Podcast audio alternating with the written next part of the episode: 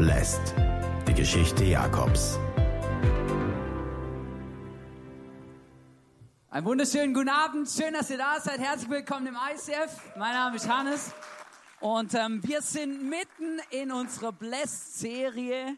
Mega cool. Blessed bedeutet gesegnet. Und es gibt einen Mann, der hat sich darum bemüht, ähm, gesegnet zu sein. Und ähm, mir ist heute äh, Mittag eine lustige Geschichte eingefallen, weil ähm, wir haben es drüber gehabt, was ähm, meine Tochter wohl als das erste Wort, was sie wohl sagen wird, oder?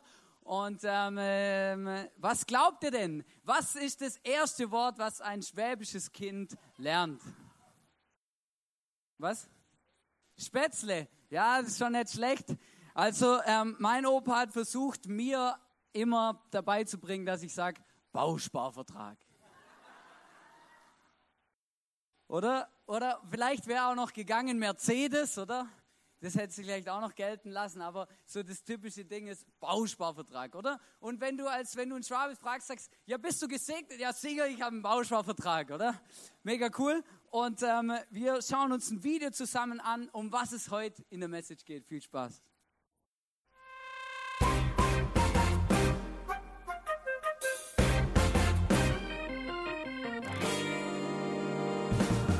Jakob war schon immer ein Kämpfer gewesen. Und seien wir ehrlich, und manchmal auch ein kleiner Betrüger. Nix.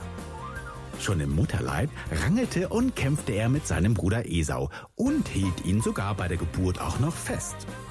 Esau hatte fast wie ein Tier überall ganz viele Haare. Und Jakob glich eher einem Nacktfrosch. Zwillinge, wie sie unterschiedlicher nicht sein konnten. Als ihr blinder Vater Isaac alt war, wollte er Esau, seinen ältesten Sohn, segnen. Dies war ein wichtiger und einmaliger Akt, der nur dem Erstgeborenen zustand. So verkleidete sich Jakob als seinen Bruder. Er zog seine stinkenden Kleider an und streifte sich Felle über die Arme, damit die Täuschung perfekt würde. Isaak fiel darauf rein und Jakob ergaunerte sich so den väterlichen Segen. Dass Esau mehr als sauer wurde, ist wohl klar. Später musste dieser kleine Wichs Betrüger vor seinen Bruder fliehen, denn dieser wollte ihn einen Kopf kleiner machen. In dieser Zeit begegnete ihm eines Nachts ein Mann. Er kämpfte mit ihm bis zum Morgengrauen. Als der Mann merkte, dass er gegen Jakob nicht gewinnen konnte, schrie er, Lass mich los! Doch wie sollte es anders sein? Jakob wollte zuerst einen Segen von ihm. So sprach dieser fremde Mann, von jetzt an sollst du nicht mehr Jakob heißen. Du hast schon mit Gott und mit Menschen gekämpft und immer gesiegt. Darum heißt du von jetzt an Israel. Sehr gut. Vielleicht hast du diese Story schon mal gelesen. Wir schauen uns heute etwas ganz Besonderes an aus dieser Geschichte. Und zwar, wer von euch hat gern Linsen? So Linsensuppe, Linsengericht oder sowas. Also ich weiß nicht, also ich liebe das, oder? Das ist auch ein schwäbisches Spezialgericht, oder? Linsen mit Spätzle und Seidenwürstle. Vielleicht kennst du das, wenn nicht, dann ähm, ähm, schau, mal, schau, vielleicht kann ich das mal kochen, dann kann man mal irgendwas machen, das wäre mega cool. Das ist das Ultimative, oder? Da, wo ich meine Ausbildung gemacht hat, ähm, beim Daimler habe ich eine Ausbildung gemacht und da war einmal im Monat war Klassiker, da gab's Linsen mit Spätzle und Seidenwürstle und dann war die ganze Schlange an der Kantine bis zur Straße raus, oder? Weil wirklich jeder das Zeug essen wollte, oder? Das ist halt so ein ähm, schwäbisches Nationalgericht und genau um so ein Gericht geht's heute Vielleicht kennst du diese Geschichte, nämlich der Jakob hat sich ja diesen Erstgeburtssegen, hat er sich geklaut von seinem älteren Bruder Esau. Und als Erster auf die Welt zu kommen, war in der damaligen Zeit etwas Besonderes, weil diesen Erstgeburtssegen, das hat bedeutet, du hattest besondere Privilegien. Du warst besonders gesegnet, weil du hast das doppelte Erbe bekommen wie alle anderen deiner Geschwister. Du warst das Oberhaupt des Clans, oder? Das waren ja damals auch Großfamilien, die zusammengelebt haben. Und du hast gesagt, wo es lang geht. Und das war dem Esau bestimmt, weil der ist als erstes auf die Welt gekommen. Das ist eigentlich ein ganz einfaches Prinzip. Und der Jakob, der war aber nicht ganz einverstanden damit und er wollte das unbedingt. Und dann gibt es eine Geschichte, da kommt der Esau von der Jagd nach Hause, oder? Der hat halt ähm, gejagt eben, oder? Und dann stelle ich mir das so vor, oder jetzt so ein riesen Elch oder irgendein großes Viech halt auf den Schultern, oder dann kommt er nach Hause und wie ist es so, wenn man richtig hart arbeitet und etwas bewegt, oder? Wenn man dann heimkommt nach dem Feierabend, dann hat man Hunger, oder? Das ist normal, ist bei mir auch so. Dann komme ich heim und dann habe ich Hunger und dann will ich einfach was essen, oder? Dann will ich nicht zuerst meine E-Mails checken oder sowas, sondern zuerst möchte ich was essen. Und ähm, genauso ging es dem Esau auch. Und er kam heim und der Jakob, sein Bruder, der hat gerade eine Linsensuppe gekocht. Und das steigt dem Esau in die Nase, oder? Und dann sagt der Esau, Jakob, gib mir etwas von deiner Linsensuppe, gib mir etwas von deinem Essen, dass ich nicht verhungere, weil ich habe so unglaublichen Hunger. Wenn ich jetzt nichts esse, dann falle ich tot um. Hast du schon mal gesagt? Manchmal höre ich den Satz, oder wenn ich jetzt nichts esse, dann falle ich tot um. Und er sagt es, und der Jakob, der hat es ja faustdick hinter den Ohren, oder? Der sagt, du Esau, okay, du kriegst was von meiner Suppe, aber dafür möchte ich deinen Erstgeburt, dein Erstgeburtsrecht. Und jetzt kommt das Krasse an dieser Story. Der Esau sagt zu dem Jakob, okay, kein Problem, nimm mein Erstgeburtsrecht, weil jetzt habe ich Hunger. Ich möchte jetzt was essen. Und ganz im Ernst, ist es nicht ein bisschen ein mega schräger Deal? Oder stell dir vor, ich, ich entscheide mich jetzt dafür, hey, mega cool, du in der ersten Reihe, Raffi, du hast mega coole Schuhe, oder? Hey, die will ich unbedingt. Du weißt, ich habe gerade kein Geld, aber draußen steht mein Auto, kein Problem, hier kriegst du mein Auto. Das ist völlig bescheuert, oder? Das ist ein völlig, ähm, völlig bescheuerter Deal, was völlig un, ähm, ja, unüberlegt ist eigentlich. Und die Frage ist, was hat den Esau angetrieben, diesen Deal einzugehen? Warum hat er das gemacht? Und ich habe gemerkt, als ich mir da ein bisschen intensiver damit äh, beschäftigt habe, dass ich glaube, dass das, was er gemacht hat hier in dieser Situation, oft auch etwas ist, was in unserem Leben zwischendurch vorkommt und was wir auch machen. Und ich habe versucht, das irgendwie zu überschreiben, aber das, was der Esau hier gemacht hat, das habe ich, das nenne ich, möchte ich heute einfach nennen, so Leben nach dem Lustprinzip. Oder jetzt will ich was essen, ich komme jetzt, oder? Jetzt habe ich Hunger, jetzt muss ich was zu essen haben. Egal was kommt. Schau, was er gemacht hat, diese Entscheidung, die er getroffen hat, die war völlig, wie sagt man dem, völlig unüberlegt. Völlig ohne Weitblick, ohne Perspektive, ohne Vision, sondern einfach, jetzt habe ich Hunger, jetzt will ich was essen. Und manchmal glaube ich in unserer Gesellschaft, dass das auch immer, immer normaler wird, dass man das Gefühl hat, jetzt brauche ich etwas unbedingt, ich will das unbedingt haben und man überlegt sich gar nicht, was das für Konsequenzen hat für die Zukunft, weil ich will das ja jetzt. Man muss nur mal unsere ganze Konsumgesellschaft anschauen, dann merkt man, Leben nach dem Lustprinzip ist voll am Puls der Zeit, oder? Weil ich brauche den größten Fernseher, völlig klar, Blu-ray, 4K, HD, keine Ahnung was alles. Ich habe übrigens Fernseher, wo noch kein HD kann. Ähm, so lustig. Wer, wer kennt noch ein SCART-Kabel? Okay, easy. Es gibt auch noch ein paar, die, die davon eine Ahnung haben. Aber schau, du, du kommst im Mediamarkt oder, und dann siehst du diese riesen Dinger und das größte Problem ist, die sind meistens dann noch zu groß, die passen gar nicht in dein Wohnzimmer. Das heißt, du musst dein Wohnzimmer auch gerade noch renovieren, oder? Aber du brauchst das Ding unbedingt. Oder? Kein Problem, gibt zu Weihnachten 0% Finanzierung, oder? Hau mal rein, mach mal, oder? Dann bist du, läufst du durch den Mediamarkt, dann merkst du, ma krass, hey, es kam sogar ein neues Handy raus. Ja, scheiße, hey, das kann jetzt was Neues, oder weiß der Geier, was das macht, oder? Ja, das muss ich auch noch kaufen, oder? Zum Glück 0% Finanzierung, weil mein Monatsgehalt schon lange aufgebraucht, aber ich will es jetzt. Und irgendwann, irgendwann ist der Punkt erreicht, wo du ein Problem hast mit Geld. Weil du so viel Schulden angehäuft hast, dass du gar nicht mehr weißt, wie du damit umgehen sollst und du gar nicht mehr weißt, wie du das zurückbezahlen sollst, weil das Problem ist, es kommt wieder ein neuer Fernseher. Es kommt wieder ein neues Handy. Es kommt wieder ein neues Auto. Aber du bist noch dran, das alte abzubezahlen. Schau, ein Leben nach dem Lustprinzip ist etwas, was in unserer Gesellschaft, in unserem Leben ganz, ganz normal ist. Und ich möchte euch fragen, hey, wo gibt es diese Dinge, wo wir einfach leben ohne Weitblick. Wir lesen 1. Mose 25, Vers 34, da steht, Jakob gab ihm das Brot und die Linsensuppe, Esau schlang es hinunter und trank noch etwas und ging wieder weg. Und jetzt kommt so gleichgültig war ihm sein Vorrecht als ältester Sohn. Das ist Handeln ohne Weitblick, ohne Perspektive. Lustorientiert statt visionsorientiert.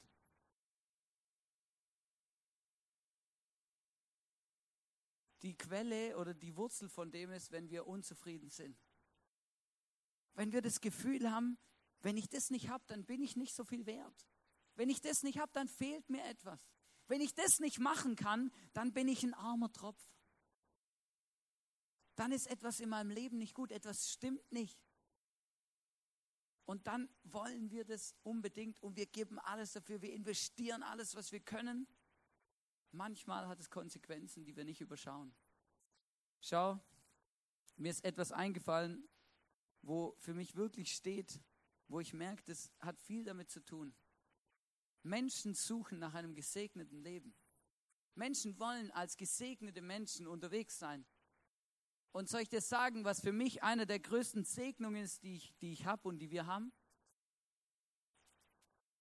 Wenn in unserem Leben eine Ordnung herrscht, die uns überhaupt leben lässt. Ich sag dir, was ich damit meine. Immer wieder kommen Menschen zu mir und sagen zu mir, Hannes, du hast so gut, du hast, du hast eine Frau, du hast ein Kind, du hast eine Familie, du bist noch zusammen mit deiner Frau, ihr wohnt in einem Haus. Mega cool, hey, so stelle ich mir das auch vor. Mega schön. Das ist ein gesegnetes Leben. Und ich, der ich in dem Leben drin stehe, ich denke mir, ich, ich, ich denke mir manchmal, ist ja normal. Aber es ist eben nicht normal. Manchmal, äh, ich habe einen, hab einen Kollege und es ist mega spannend immer wieder, wenn ich mit ihm so rede und er hat, ähm, ich, ich bin mir nicht mehr ganz sicher, aber entweder drei oder vier oder fünf verschiedene Kinder von fünf verschiedenen Frauen, also jeweils eine andere Mutter, oder? Und es ist mega speziell. Weil er sagt, schau, der Segen ist an meinem Leben vorbeigegangen, oder? Weil mein Leben ist hochkompliziert und komplex. Und ganz im Ernst, oder? Glaube ich ihm. Das stelle ich mir auch echt schwierig vor, weil der Monat hat nur vier Wochenenden. Und wenn du fünf Kinder hast von fünf verschiedenen Frauen, dann ist ein Wochenende zu wenig. Damit du jeden Monat alle deine Kinder siehst. Und der Punkt ist, manchmal tun wir Dinge und, und dann, weißt du, also das habe ich jetzt noch nie gemacht, aber manchmal habe ich mir schon gedacht, dass ich ihn frage, ja du, wie sind denn die Kinder entstanden? Was ist denn da genau passiert? Erklär mir das mal, oder? Ja, wie sind die entstanden? Meiner Meinung nach sind die entstanden, leben nach dem Lustprinzip. Oder ja, jetzt, oder ich, ich brauche das jetzt, ich will das jetzt. Und ganz oft auch viele Affären, viele Affären entstehen genau aus diesem Prinzip. Männer und Frauen, die gesunde Familien zu Hause haben und dann plötzlich das Gefühl haben, das, was ich zu Hause habe, ist mir zu wenig, das reicht nicht, ich möchte was anderes, ich brauche ein Abenteuer, ich möchte was erleben. Und dann erleben sie etwas und plötzlich merken sie, wie das gesegnete Leben, das sie hatten oder das sie eben haben, gerade am Zerbrechen und am Zerbröckeln ist, weil sie nach dem Lustprinzip gelebt haben, ohne, einen, ohne darüber nachzudenken, was für Konsequenzen das für ihr Leben hat. Leben nach dem Lustprinzip heißt, ich schaue nur, was ist jetzt? Was will ich jetzt? Was brauche ich jetzt? Und was, was tut mir gut? Was habe ich das Gefühl, was tut mir gut? Was will ich? Das überlegt, dann überlegt man sich nicht, hey, was bedeutet das eigentlich für meine Zukunft? Und genau das hat Esau gemacht. Stellt euch vor, ich würde dem Raffi mein Auto geben für seine Schuhe. Dann müsste ich mit dem Bus heimfahren und wenn ich zu spät hier wegkomme, komme ich gar nicht mehr nach Hause. Manchmal müssen wir uns überlegen, ob das, worauf ich jetzt gerade Lust habe, auch sinnvoll ist für mein Leben grundsätzlich. Und ich glaube, dass genau dieses Leben nach dem Lustprinzip so ein Segenkiller sein kann in, unserem Leben. Wenn ich einfach immer das mache, worauf ich gerade Bock habe, dann ähm, weiß ich nicht, ob das immer genau das Richtige ist. Ich glaube, dass es einen Segen auch zerstören kann. Und jetzt kommt das Verrückte. Es gibt ja Gott. Ich glaube, dass es Gott gibt. Und deswegen glaube ich auch, dass es den Teufel gibt. Und das, was der Teufel versucht, ist, er versucht mit allen Mitteln, die er hat, uns davon abzubringen, Gott zu erleben. Was der Teufel versucht, ist, unser Leben durcheinander zu bringen. Er versucht, uns unser Leben zu zerstören. Weil er freut sich nicht, wenn wir gesegnet durchs Leben gehen, wenn es uns gut geht, wenn wir das haben, was wir brauchen, sondern er möchte dein Leben kaputt machen. Und die Frage ist, wie macht er das? Und ich glaube, ungestillte Bedürfnisse führen zu übertriebenen Emotionen. Oder er hat Hunger gehabt ohne Ende, so, ein richtiges Loch im Bauch. Vielleicht ist er wie ich kein Frühstücker, oder dann hat er so richtig Hunger gehabt, oder? Und dann kommt er nach Hause von der Jagd der Esau und dann riecht er diese Linsensuppe, die steigt ihm in die Nase und plötzlich ist alles Wurst. Das will ich jetzt unbedingt. Und dann lesen wir in 1. Mose 25, Vers 30, lass mich schnell, schnell, unbedingt, ich brauche das jetzt, etwas von der roten Mahlzeit da essen. Und dann kommt, ich bin ganz erschöpft. Ich bin ganz erschöpft.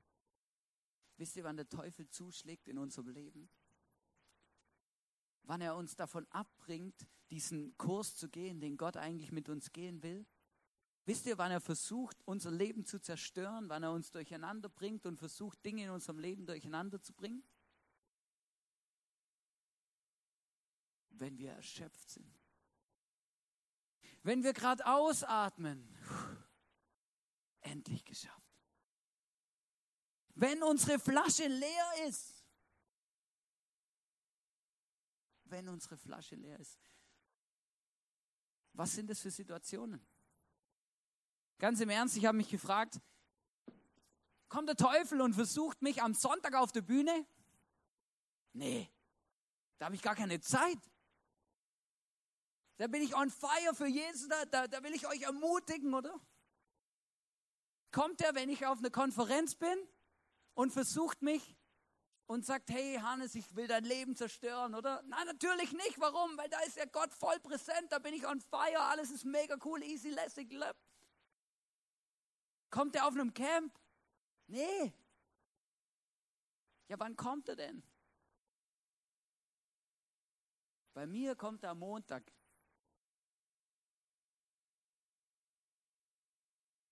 Oder? Am Montag.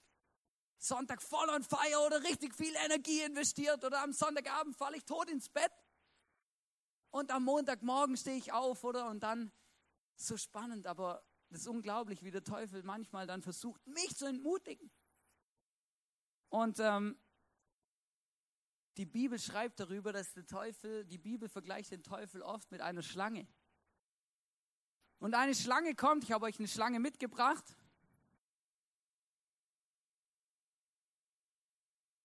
Ich habe mir überlegt, ob ich eine echte organisiere, aber, aber dafür bin ich zu großer Schisser. Oder der Teufel kommt und er schlängelt sich an mein Leben ran oder er kommt und, und er, er überlegt sich, hey, wo, wo hat der Hannes seine leeren, Flasche leeren Momente, seine, seine, seine Situationen, wo ich ihn packen kann oder der weiß ganz genau, am Sonntag, da brauche ich das gar nicht probieren, oder? Weil am Sonntag ist er so, so on fire, so vollgepumpt mit dem Heiligen Geist, mit allem, was er braucht, weil der bam, oder? Und wisst ihr, das Verrückte ist, ich habe mich mal ein bisschen damit auseinandergesetzt, wie die Schlange ähm, ihre, ihre Opfer, die töten die ja, oder? Also die brauchen ja auch was zum Fressen, das sind ja Fleischfresser quasi. Und die töten ihre Opfer und zwar machen sie das folgendermaßen. Wir haben oft das Gefühl, ja, die, die, die schlängeln sich irgendwie um den Hals oder so, das kennen wir vielleicht aus dem Dschungelbuch. Und dann, und dann, und dann, und dann geht es so, oder? Und dann, dann kriegen die keine Luft mehr, oder? Aber das Interessante ist, dass Forscher herausgefunden haben, dass die Boa Constrictor zum Beispiel, die eben ihre, ihre Opfer erwirkt, dass es gar nicht zum Todes, äh, Todesursache ist gar nicht, dass die Leute ersticken, sondern dass die Leute einen Kreislaufkollaps bekommen Und es hat schon was mit Drücken und Erwürgen zu tun. Ja?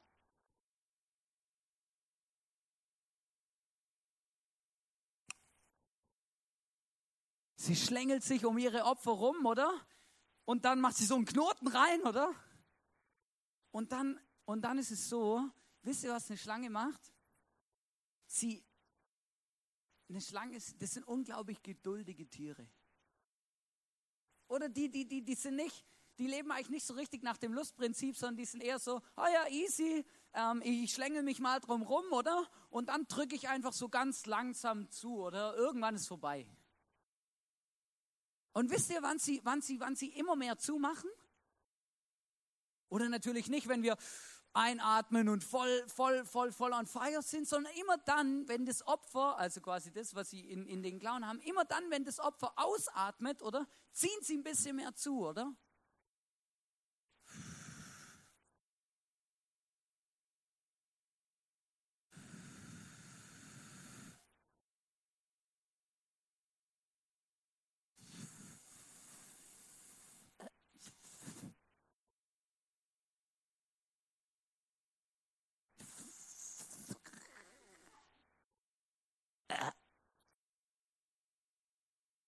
Muss wieder ein bisschen aufhören. Oder immer wenn du am Ausatmen bist, dann zieht die Schlange ein bisschen mehr zu. Der Teufel, der kommt immer dann, wenn unsere Flasche leer ist oder wenn wir gerade keine Energie haben, wenn wir völlig ausgelaugt sind zu Hause, unsere Füße hoch, endlich sind die Kinder in der Schule, endlich Sonntag rum, oder? Oder weiß auch nicht, endlich Feierabend, endlich Wochenende. Und dann kommt der Teufel und dann versucht er uns in den Momenten, wo wir am Ausatmen sind und dann drückt er zu. Schau, es wirklich manchmal phänomenal, aber der Teufel bei mir zum Beispiel, eine Art und Weise, wie er immer wieder versucht, mein Leben kaputt zu machen und auch das, was wir hier im ISF aufbauen wollen, kaputt zu machen, ist manchmal am Sonntag, wir erleben unglaubliche Dinge. Wir beten für Menschen, Menschen erleben Gott, wir sind unglaublich cool zusammen unterwegs und, und, und der Heilige Geist wirkt und mega krass und ich komme nach Hause und ich bin richtig ermutigt, weil ich merke, hey, das, was wir machen, das bewegt und bewirkt etwas. Und manchmal wache ich am Montagmorgen auf und dann geht er, nimmt der Tag so seinen Lauf, oder?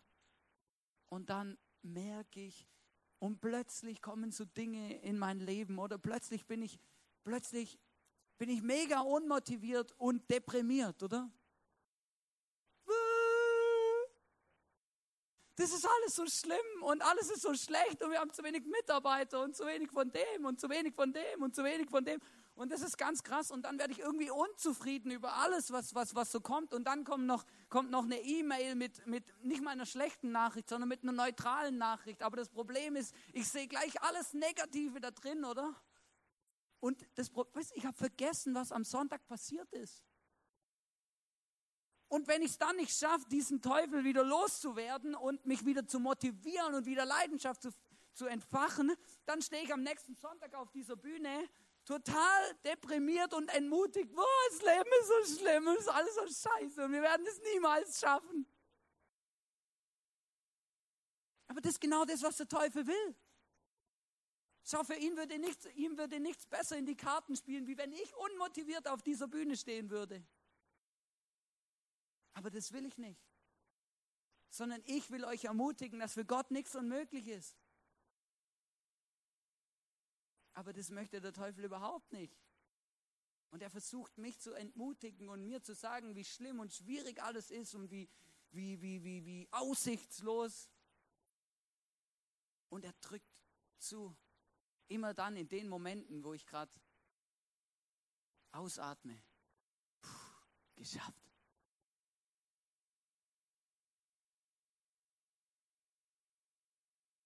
Und die Frage ist, wo sind deine Momente? Wo sind deine Momente, wo der Teufel versucht, dein, dich davon abzuhalten, deine Berufung zu leben, dich davon abzuhalten, etwas für Gott und mit Gott zu bewegen, dich davon abzuhalten, als positiver, ermutigender Mensch unterwegs zu sein? Wo gibst du dem Teufel Raum?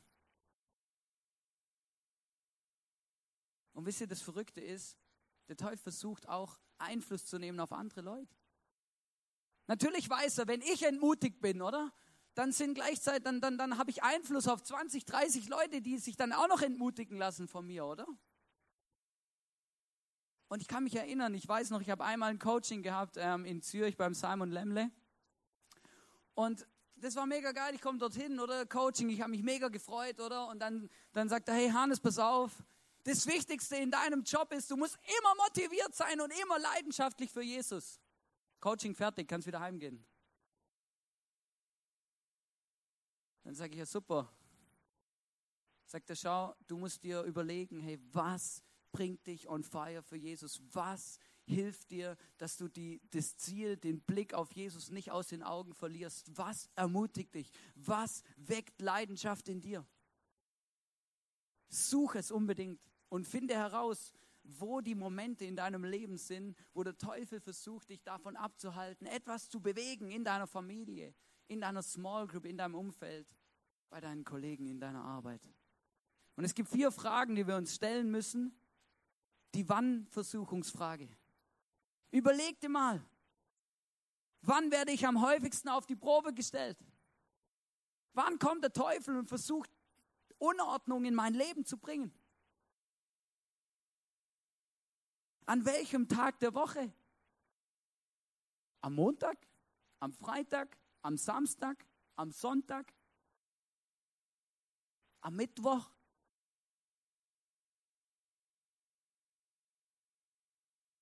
Zu welcher Uhrzeit? Nachts, morgens, tagsüber? Was weiß ich?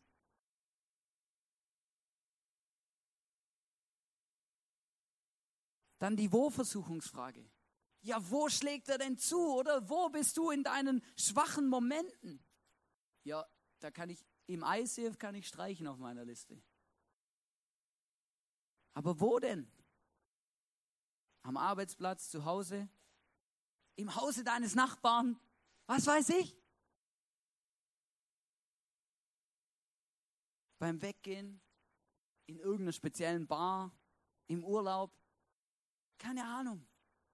Aber überleg dir, wo versucht der Teufel dich zu fangen? Wo versucht er dir die Luft abzustellen und Unordnung in dein Leben zu bringen? Die Wehrversuchungsfrage. Gibt es Menschen, die regelmäßig daran beteiligt sind? So Menschen mit so einem negativen, schlechten Einfluss auf dein Leben. Dann sage ich dir, überleg dir gut, wie intensiv du diese Beziehungen pflegst und lebst. Ich weiß, manche Leute sind mit mir verwandt. Das ist schwierig. Ja, weiß nicht. Aber wenn deine Familienmitglieder negativen Einfluss auf dich haben, dann ähm, äh, wird es schwierig, oder? Kannst du du, ey, pass auf, wir sehen uns einfach nur noch zweimal im Jahr, ist gut. Aber wenn ich das merke, dass es passiert, dann habe ich mir etwas vorgenommen und zwar habe ich gesagt, ich möchte mehr Einfluss auf sie haben mit meiner Art, mit Gott zusammen, als sie Einfluss auf mich haben. Aber das muss man ganz bewusst machen. Und da muss man manchmal auch ein Gebet sprechen, bevor man die Leute dann trifft. Weil das funktioniert nicht immer so leicht. Dann die Wie-Versuchungsfrage. Wie versucht es? Wenn ich müde bin, wenn ich einsam bin, wenn ich gelangweilt bin, wenn ich depressiv bin, gestresst, verletzt, verärgert, verwirrt? Oder vielleicht, wenn ich erfolgreich bin? Schau, ich bin überzeugt davon, dass es wichtig ist, dass wir Dinge in unserem Leben entscheiden und Prinzipien und Entscheidungen treffen. Schau, als ich meine Frau geheiratet habe, habe ich mich dafür entschieden zu sagen, ich möchte mit dieser Frau mein Leben lang zusammen sein und mein Leben verbringen. Das bedeutet nicht, dass es, ähm, dass es funktioniert. Versteht ihr, was ich meine? Das ist kein Selbstläufer. Das ist etwas, wofür ich kämpfen muss. Und ich merke das auch und wir spüren das auch in unserer Ehe, wie der Teufel immer wieder versucht, Uneinigkeit zwischen uns zu schaffen. Und das heißt ja nicht, dass wir uns nicht lieben. Aber das bedeutet, dass wir halt beides Menschen sind, oder? Und der Teufel versucht immer irgendwo reinzuschlupfen, wo wir gerade am Ausatmen sind, wo wir gerade müde sind, wo wir gerade nicht mehr denken, oh, endlich geschafft, oder? Jetzt, jetzt muss ich mal kurz chillen oder Aufmerksamkeit abschalten. Dann kommt er und versucht dich kaputt zu machen, versucht ein gesegnetes Leben kaputt zu machen, versucht dich zu zerstören, Unordnung reinzubringen in dein Leben.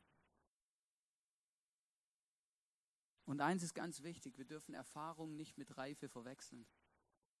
Schau, als der, als der Esau diese Suppe isst und als er verlockt, als er verführt wird von diesem Geruch, da war er circa 60 Jahre alt. Das war kein Teenager, der nicht gewusst hat, wie das Leben läuft. Und manchmal habe ich echt, das, manchmal habe ich das Gefühl, das ist echt wichtig. Aber auch wenn ich 20 Jahre verheiratet bin und in unserer Ehe alles gut ist, darf ich nicht das Gefühl haben, das ist eh ein Selbstläufer. Erfahrung bedeutet nicht gleich Reife. Sondern wir müssen immer ready sein, immer wissen, hey, ich habe mir vorgenommen, etwas zu leben. Schau, ich möchte euch zum Abschluss einen Bibelvers vorlesen und der ist eigentlich, der ist eigentlich echt traurig. In Hebräer 12, Vers 17 steht, ihr wisst, wie es Esau später erging. Also nachdem er sein Erstgeburtsrecht verkauft hat, oder?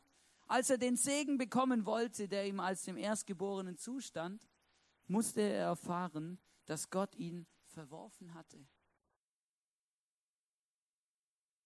Er fand keine Möglichkeit mehr, das Geschehene rückgängig zu machen und so sehr er sich auch unter Tränen darum bemühte.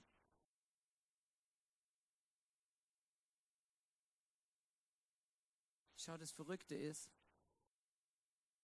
Dinge, für die wir uns entscheiden, Dinge, die wir in unserem Leben tun, die haben Konsequenzen. Und diese Konsequenzen ne, sind in unserem Leben. Und wir müssen mit diesen Konsequenzen leben. Auch wenn ich mir manchmal wünschen würde, ich könnte sie rückgängig machen, aber ich kann es nicht. Und wisst ihr, als Pastor von dieser Kirche, wenn ich eine Wunschfreiheit hätte bei Gott, dann würde ich manchmal zu Gott sagen, mag Gott, schenk mir die Gabe, dass ich Dinge rückgängig machen kann. Weil das ist das größte Problem, dass Menschen Fehler machen und dass sie nachher merken, ma, das war so blöd. Kann ich es nicht wieder rückgängig machen. Aber es gibt Dinge, die kann man nicht rückgängig machen. Aber soll ich dir etwas sagen? Du kannst zwar deine, Kon deine Konsequenzen nicht rückgängig machen. Dinge, die du entschieden hast, die musst du auch leben. Aber eins kann ich dir sagen. Gott liebt dich trotzdem. Gott vergibt dir auch deine Fehler. Für Gott ist es kein Problem. Für uns ist es manchmal ein Problem, aber für Gott ist es kein Problem. Gott gebraucht dich auch trotz deinen Fehlern. Manchmal tut Gott sogar Wunder und macht aus diesen Dingen, die für uns Fehler waren oder die sich als Fehler anfühlen, sogar noch gute Dinge. Das ist Gott, verstehst? Der aus dem Müll, den wir produzieren in unserem Leben, etwas Gutes macht. Der uns vergibt, der uns annimmt, der uns liebt, der uns in seine Familie aufnimmt als seine Kinder. Das ist Gott. Und das ist auch der Punkt, warum der Teufel, obwohl er versucht, unser Leben zu zerstören und durcheinander zu bringen, keine am Schluss nicht der Sieger ist. Er kann uns zwar unangenehme Konsequenzen bescheren, aber er kann uns das nicht wegnehmen, dass wir Kinder Gottes sind. Und dass Jesus uns für unsere Sünden, für unsere Fehler, für unsere Dinge, die wir falsch gemacht haben, am Kreuz gestorben ist. So oft kommen Menschen zu mir und fragen, Herr Hannes, ich habe zum tausendsten Mal den gleichen Fehler gemacht. Was ist, wenn Gott mich nicht mehr liebt? Was ist, wenn der Zug abgefahren ist? Was ist, wenn ich, wenn ich abgefallen bin? Was ist, wenn Gott mich verwirft? Aber genau das ist der Punkt. Genau deswegen ist Jesus auf diese Welt gekommen damit du das nicht, damit du eben immer gerettet bist. Damit er dir vergeben kann. Bei all dem, was wir nicht aus eigener Kraft schaffen und falsch machen, das hat Jesus für uns richtig gemacht. Ich habe mir überlegt, hey, wie, wie, wie kann ich diese, diese, diese Predigt, dass wir ermutigt nach Hause gehen. Mir ist eine Story eingefallen, wo Jesus auf der Erde war. Er ist ein Mensch geworden, so wie ich und du, oder? Mit Gefühlen und Bedürfnissen und so vielen Dingen. Und ganz am Anfang, wo er auf dieser Welt war und dann angefangen hat, Menschen zu begegnen, Menschen zu Menschen zu reden, oder wenn wir in der Bibel lesen, da hat er 40 Tage lang in der Wüste gefastet. 40 Tage lang. Und glaub mir, wenn du 40 Tage lang fastest und die haben immer Essen gefastet in der Bibel, kein Facebook, das gab es noch nicht, dann hast du Hunger. Und zwar richtig Hunger. Und dann kam der Teufel wie so eine Schlange und hat versucht, dem, dem Jesus davon abzubringen, seine Vision und seine Mission zu leben. Und der Teufel hat zu Jesus gesagt, hey, Jesus, ich weiß, du bist Gott. Du kannst aus diesen Steinen Brot machen. Ich weiß, du hast Hunger. Mach's doch. Schau, aber das ist genau der Unterschied zwischen Jesus und Esau. Weil Jesus hat nicht gelebt nach dem Lustprinzip, oh ja, jetzt habe ich Hunger, komm an, lass uns Brot machen und eine Party gefeiert mit dem Teufel. Nein, er hat gesagt, geh weg. Ich habe eine Vision, ich habe eine Mission. Ich bin auf diese Erde gekommen, um alle Menschen zu retten. Ich, ich fall nicht auf deine Lügen rein.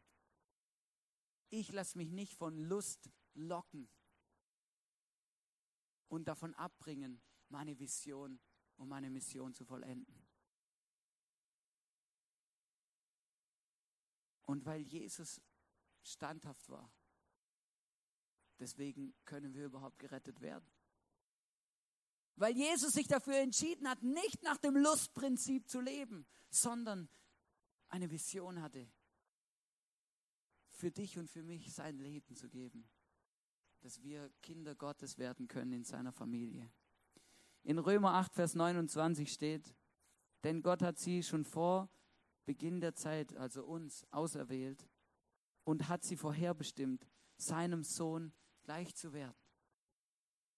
Gott wünscht sich, dass alle Menschen das checken, dass Jesus für unsere, für unsere Schuld und für die Trennung für in unserem Leben mit Gott gestorben ist.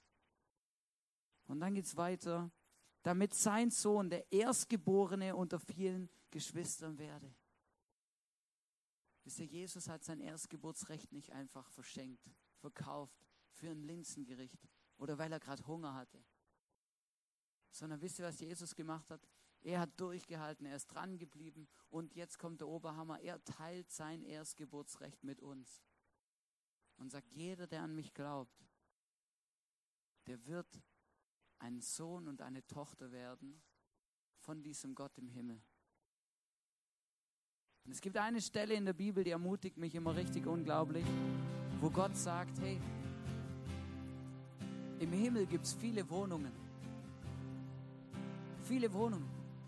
Und die sind hergerichtet, die sind ready für jeden Menschen, der dort einziehen will und in dieser Gemeinschaft mit dem Gott leben will.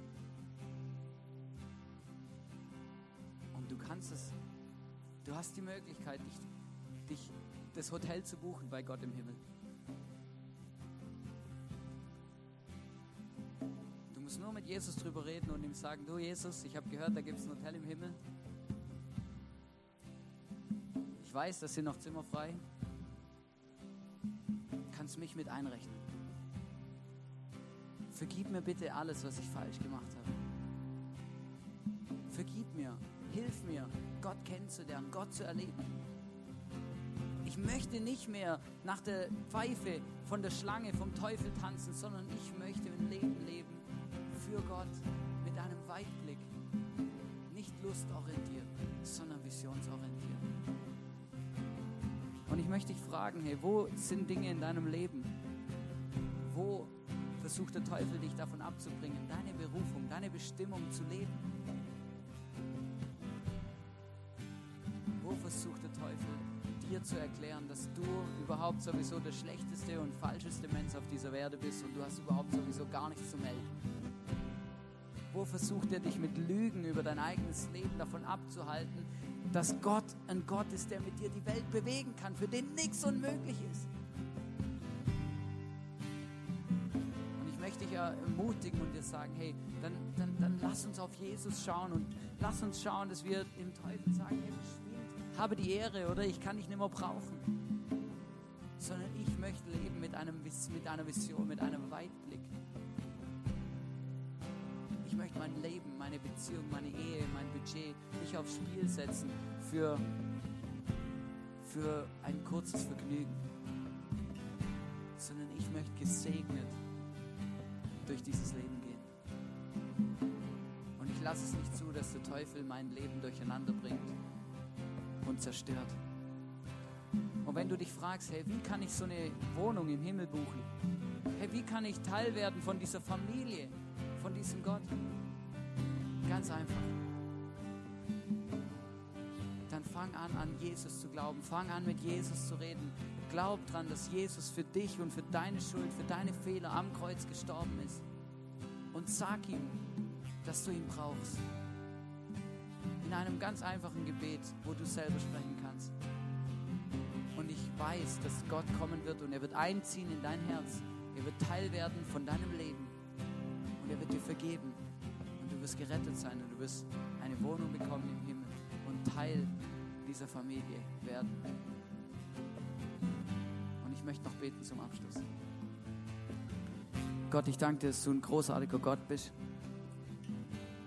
Und Heiliger Geist, ich möchte dich bitten, dass du jetzt kommst und dass du uns zu uns redest, dass du ja, einfach wirklich uns sagst, hey, wo sind Dinge in unserem Leben, die wir ändern sollen? Wo sind Dinge in unserem Leben, wo wir leben nach dem Lustprinzip und nicht ohne Weitblick unterwegs sind? Wo sind Dinge in unserem Leben, wo der Teufel versucht, Unordnung reinzubringen in unser Leben? Heiliger Geist, wir sind darauf angewiesen, dass du uns zeigst, wo wir etwas ändern Jesus, ich bitte dich, dass du jetzt heute am Abend einfach wirklich zu jedem Einzelnen, der jetzt sein Herz aufmacht und sagt, Jesus, hier bin ich bin mit allen Fehlern und allen Dingen und alle Konsequenzen, die ich in meinem Leben verborgt habe, komme ich zu dir. Und es tut mir leid. Es tut mir leid, wo ich auf den Teufel reingefallen bin. Es tut mir leid, wo ich Fehler gemacht habe. Jesus, ich bitte dich, vergib mir. Und Jesus, ich freue mich drauf, auf diese Wohnung, die du vorbereitet hast für mich. Ich weiß, dass das das Beste wird in meinem Leben, wenn ich mal dort ankomme. Und ich bitte dich, dass du mir hilfst, dass ich durchhalten kann in den schwierigen Momenten meines Lebens, dass ich ermutigt durchs Leben gehen kann, positiv und dass ich einen Einfluss habe auf die Menschen in meinem Umfeld, mehr Einfluss als sie auf mich bist. Ich danke, dass du da bist. Ich danke, dass wir dich erleben dürfen. Und ich liebe dich. Und ich liebe es, mit dir unterwegs zu sein. Ich liebe es, dich zu kennen und für dich und mit dir.